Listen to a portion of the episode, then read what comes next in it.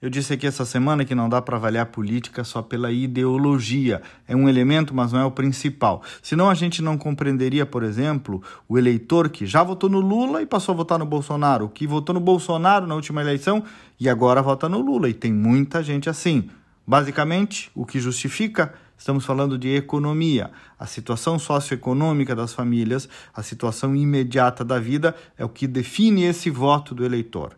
Não importa direita, esquerda, centro, terceira, quarta via, importa ver quem materialize mais possibilidade de emprego, distribuição de renda, preços mais baixos e acesso a benefícios sociais. É um voto pragmático, de necessidade e absolutamente compreensível diante da realidade desse eleitor. A pesquisa genial Quest apontou essa semana que para 50% a economia é o principal problema do Brasil hoje.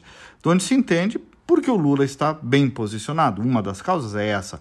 Os eleitores declaram ter dificuldade de pagar suas contas. Esse índice chega a 60% dos entrevistados. O diretor do instituto disse que a inflação é o principal problema para 18% e para 13% é o desemprego. A inflação ganhou força, era 6% ano passado, agora é 18%. Eu lembro que no começo do ano, gente, eu estava esperando um Uber aqui em Porto Alegre, na beira de uma calçada, e acompanhei uma conversa ocasional de um entregador de um caminhão de bebida com o garçom desse restaurante que estava recebendo as bebidas. Aí os dois estavam comentando dos preços, o preço da carne, e aí um arriscou e disse assim: Pois é. Pelo menos no tempo do barbudo a gente comia um churrasquinho no final de semana. E o outro veio e imediatamente concordou.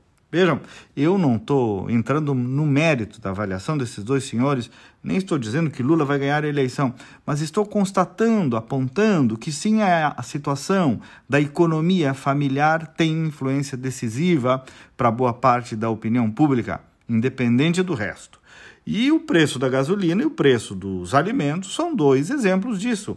É, e quem está no governo paga essa conta. Daí até compreender e explicar que o presidente não tem todo esse poder para determinar preços, a explicar os efeitos da economia internacional, da guerra, da pandemia, bom, é uma racionalização. Parte desse eleitor vai votar no Lula ou do Bolsonaro, dependendo de quem. Na cabeça dele, significar esperança de melhora em sua situação financeira. É a economia que conta e conta muito. Adiciona o um número no WhatsApp e manda uma mensagem agora para receber os comentários todos os dias aí no seu telefone. Manda uma mensagem agora, 51 98 252 6615. 51 98 252 6615, mas também tem que adicionar o telefone para receber da lista todos os dias. Bom final de semana, até segunda-feira e vamos com fé.